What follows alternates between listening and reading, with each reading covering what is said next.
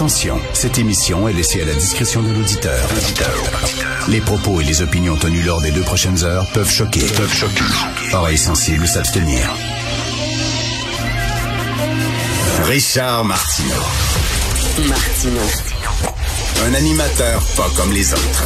Richard Martineau. Cube Radio. Eh, bon vendredi tout le monde. Merci d'écouter Cube Radio vendredi enfin. J'ouvre le journal et euh, je lis triste record aux soins intensifs. Le nombre de patients n'y a jamais été aussi élevé et les hospitalisations ont triplé en 14 jours. Hier, le premier ministre nous a regardé dans les yeux puis il nous a dit ça va être le pire week-end de toute la pandémie. Puis on ouvre les, les écoles lundi.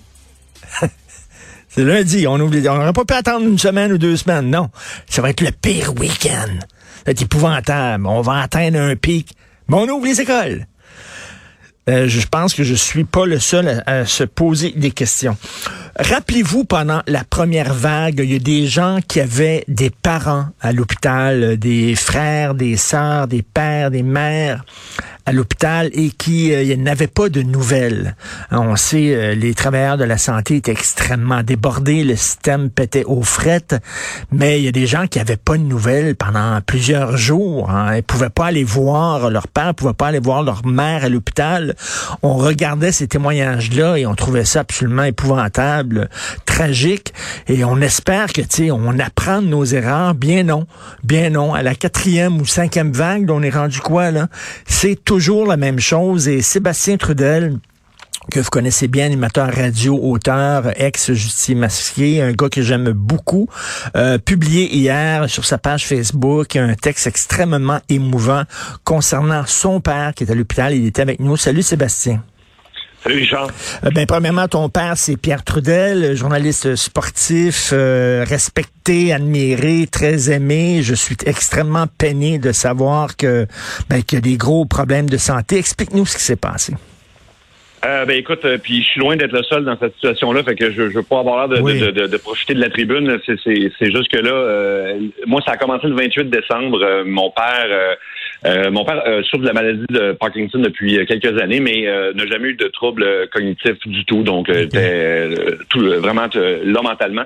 Et puis j'ai- j'avais constaté de- depuis quelques jours qu'il était un peu confus. Et puis finalement, le, le- le 28, bon, euh, il a été euh, transporté en ambulance à, à l'hôpital parce que euh, on a détecté qu'il y avait eu un léger infarctus. Puis euh, euh, étant donné le, le Parkinson et tout ça, euh, ça l'a rendu extrêmement. C'est ce a causé la confusion. Dans le fond, il a vécu avec l'infarctus plusieurs jours avant que ça soit euh, diagnostiqué. OK. Ça, c'est le, 20 ça, c'est le 28 décembre. Et puis, euh, moi, dans le temps des fêtes, j'ai eu la COVID. Fait que, bon, évidemment, le, le timing est horrible, mais là, il est, allé, il, il est transporté à l'urgence de l'hôpital Santa Cabrini, tout ça.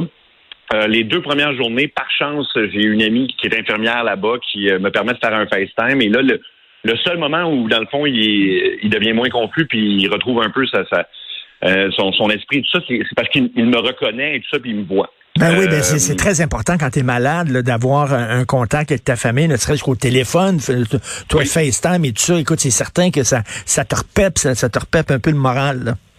Mais ça, c'est parce que je connaissais quelqu'un, parce que sinon, j'aurais eu aucun contact déjà là. Et ensuite, il a été, bon, amené dans une chambre. Là, j'ai plus de nouvelles pendant les 48 prochaines heures. J'essaie de rejoindre des gens. Personne ne me dit rien avant que finalement un médecin me rappelle puis, et, et là m'annonce, euh, là, l'état de votre père s'est détérioré. Euh, il y a eu une chute de pression pour l'envoyer aux soins intensifs. Et euh, le docteur me, me dit comme ça, euh, il y en a possiblement pour quelques heures à vivre.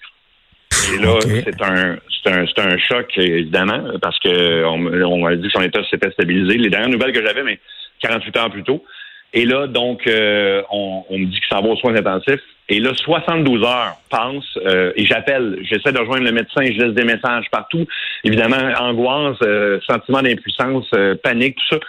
Personne, personne, personne me donne de, de, de, de, de Ah, nouvelles. ben, ça, c'est trois, trois jours, là. On Trois dit, jours. on t'appelle, on dit ton père, là, il reste quelques heures, il s'en va aux soins intensifs. Et là, pendant trois jours, silence radio, pas de nouvelles, t'essaies d'appeler à l'hôpital, t'essaies d'avoir quelqu'un, pas de nouvelles de ton Mhm. père. Exact. Et Ben, euh, voyons donc. après, après trois jours, le même docteur qui m'avait qui m'avait annoncé cette nouvelle-là me rappelle, puis me dit ah ben l'état de votre père s'est amélioré, il est de retour dans une chambre, tout ça. Et là moi je dis ben ok, euh, là euh, je puis là je veux savoir comment il va, ben là il ben là il, il est encore confus de ça. Et là je lui dis ben écoutez moi là j'ai eu la Covid euh, dans le temps des fêtes, j'ai deux vaccins. Euh, puis visiblement, euh, ce qui lui fait du bien, ce qui peut, ce qui peut l'aider à le ramener un peu, c'est, de me voir. Le docteur est d'accord avec moi à 100%, mais il me dit, mais on n'autorise pas les visites parce que vous pourriez lui transmettre la COVID. Je vais jouer, mais la COVID, je, viens juste de la boire, puis j'ai, j'ai deux vaccins. On va prendre des mesures, on va se protéger. si vous me dites que c'est la seule façon, puis je parle à d'autres, j'ai des amis médecins, tout le monde, tout le monde me me dit la même chose finalement. Ils disent ah, ben, je, vais vous revenir. Finalement, même, euh, le même scénario se, se, reproduit. Un 48 heures, pas de nouvelles. Euh, j'essaie de, de, de, de, faire bouger les choses. Euh, finalement, il se passe plusieurs jours sans que personne me rappelle, sans que, sans ben, veuille me donner des... Ah non, et là, j'apprends hier, en fait, en fin de compte, qu'il a été ben, changer d'étage au troisième étage parce que là j'appelle tellement qu'à un moment donné quelqu'un finit par me rappeler un préposé tout ça c'est pas pour euh, c'est pas c'est pas pour condamner les gens du système de santé c'est juste pour montrer l'état du système de santé puis même dans un hôpital comment les gens se parlent pas. C'est ça euh, ça je dois je dois le dire parce que dans ton texte euh, on sent évidemment beaucoup de découragement beaucoup mm. d'inquiétude mais jamais jamais tu t'en prends au travers de la santé en disant écoute je le sais qu'ils sont débordés là. En fait c'est mm-hmm. tu t'en prends au système mais pas aux gens qui y travaillent oui, puis, là, et là, ce qu'on m'annonce hier, c'est que euh, mon père est à l'étage COVID. Je dis, ben, comment, comment ça se fait qu'il est à l'étage COVID? Pourquoi personne m'a appelé? Ben là, il me dit, ben, il a été testé positif à la COVID. Je OK, comment ça? Et on me dit, euh, ben, on l'a mis par erreur dans une chambre aux soins intensifs avec un patient COVID. Fait mon père qui est hospitalisé pour complètement autre chose, est mis dans une chambre avec un patient COVID et là, attrape la COVID Attends une minute, ils n'ont pas voulu que tu ailles le voir parce qu'ils voulaient pas que tu lui donnes la COVID, mais eux autres l'ont mis par erreur dans une chambre avec un gars qui avait la COVID. Exactement. Et là, il sera... Exactement. Et là, c'est là, et là, moi, je, là, évidemment, hier, euh, j'ai ma patience. Euh, disons, et, et, ma colère, c'est un, un, peu exprimé. Là, j'ai dit, bon, ben là, je vais pouvoir aller le voir parce que là, ça va faire. Là. Ça, fait, ça fait deux semaines que ça dure c'est pas humain d'empêcher quelqu'un de, de puis en plus c'est pour son bien. Et là, ce qu'on me répond, c'est ben non, on peut pas, on peut pas aller voir un patient sur les tâches COVID parce que vous pourriez l'attraper. Je, l'ai eu la COVID, là, je, m'en fous, là, j'ai deux vaccins, j'ai eu la COVID. Non, et là, c'est interdit. Ce sont les règles. Et là, je dis, mais là, est-ce qu'on peut, s'il vous plaît, faire appel au gros bon sens? Je comprends qu'il y a des règles puis tout ça, puis je, je les ai respectées, moi, les règles depuis le début. Mais là, c'est juste le gros bon sens. Mais est-ce que ton père est en état de parler au téléphone? Euh, non, pas euh, moi. Ben, par, ben, par, FaceTime, c'était correct. Euh, par téléphone, quand il voit pas la personne, non. Euh, fait que il n'y a pas moyen qu'on me le pense. Il y a pas moyen que. Alors moi, ce que je ce que, je leur ai dit hier, c'est ben je vais me présenter à l'hôpital parce que puis vous m'empêcherez de le voir. Je, ferai ce que vous voulez, là, mais sauf que rendu là. En plus, moi, je, suis considéré comme son aidant naturel parce que, comme je l'ai dit, il, fait un peu de Parkinson, ça, il, il était considéré comme autonome, tout ça. Mais, euh, il me semble qu'on a le droit, là, comme aidant naturel, tu sais, ma mère euh, vit dans une résidence personne âgée, puis j'ai le droit d'aller la voir parce que je suis comme euh, considéré son aidant naturel. Je peux aller la voir. En ce moment, moi, on, aux soins intensifs, c'était impossible, c'était non, euh, parce que là, c'était les soins intensifs, là, c'était dangereux de, de bon, et COVID. Et là, c'est non, parce que là, c'est dangereux que moi, je, je, je, je, sois contaminé à la COVID. Puis, honnêtement, je, je, comprends pas la, la je comprends vraiment pas la situation. Je veux dire, je comprends qu'il y a des règles, mais je veux dire, à un moment donné, c'est juste le gros bon sens. Puis c'est la, seule façon de le, de le soigner, le seul remède. Physiquement, en, ce moment, il se porte bien, en tout cas dans les circonstances. Sauf que, sauf qu'il demeure un état de confusion, tout ça. Et comme euh, Sébastien, comme tu dis, il y en a plein d'autres qui vivent ça. C'est pour mhm. ça qu'on on, te fait raconter ton histoire, parce que c'est pas parce que tu es quelqu'un de connu puis c'est plus important ce qui t'arrive et tout ça, absolument pas. C'est pour dire qu'il y a plein de gens comme toi qui vivent ça. là. C'est angoissant en Christie. On t'appelle, il reste quelques heures à vivre à ton père, il est aux soins intensifs, ça va pas, raccroche, trois jours mhm. sans nouvelles. Ça n'a pas de maudit bon sens. Puis j'ai parlé hier à, l'infirmière en chef de la, salle d'urgence, qui, était une personne euh, extrêmement débrouillée, et elle-même m'a dit, puis elle parle de son propre hôpital, elle-même m'a suggéré, sans, savoir que je travaillais dans les médias, tout ça, elle m'a dit de faire appel aux médias pour, euh, pour euh, parce qu'elle m'a dit ça n'a aucun bon sens ce qui se passe, ça n'a aucun sens. Fait que ça, c'est, ça vient du personnel là, qui, ah, oui. On, est, obligé de suivre des règles que, que nous-mêmes, on ne comprend pas. C'est quand la dernière fois que tu as eu des nouvelles de ton père? Je l'ai vu par FaceTime le 29 décembre. c'est des, des, des, nouvelles, euh, je veux dire, le, voir. Mais non, mais des nouvelles, quand, quand, depuis quand ils t'ont dit, ils t'ont parlé de son état de santé, c'est quand tu as eu des nouvelles de... J'ai pas eu de nouvelles de son état de santé, j'ai juste su qu'il avait été transféré au, dans troisième étage de Santa Cabrini, qui est l'étage COVID.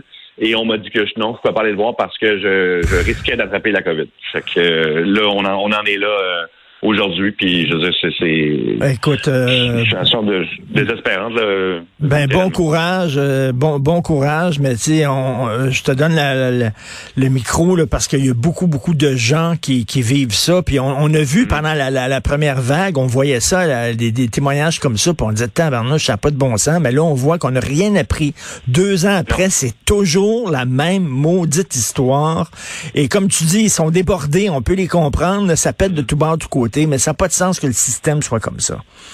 Donc, ce qu'on m'a dit, c'est qu'il y avait eu cinq médecins différents dans, le dossier à date, puis les cinq médecins ne, se sont pas parlé.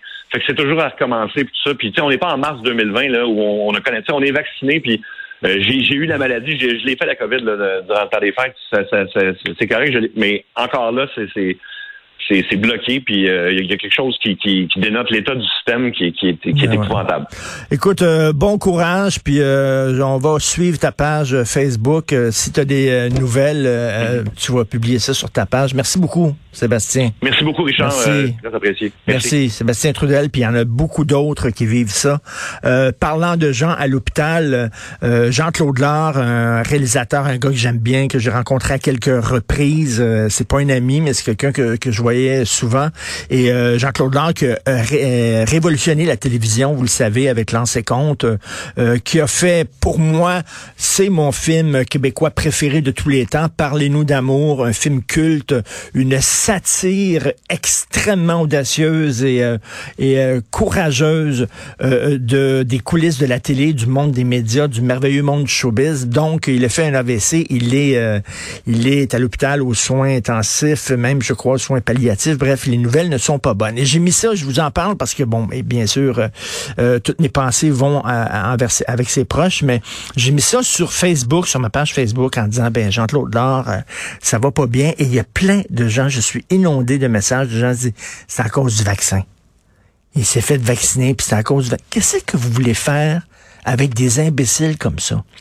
Tu sais, les, les derniers récalcitrants, là, le noyau dur, là, il n'y a rien à faire. Des gens qui m'écrivent en disant c'est à cause du vaccin que Jean-Claude Lard a eu un AVC.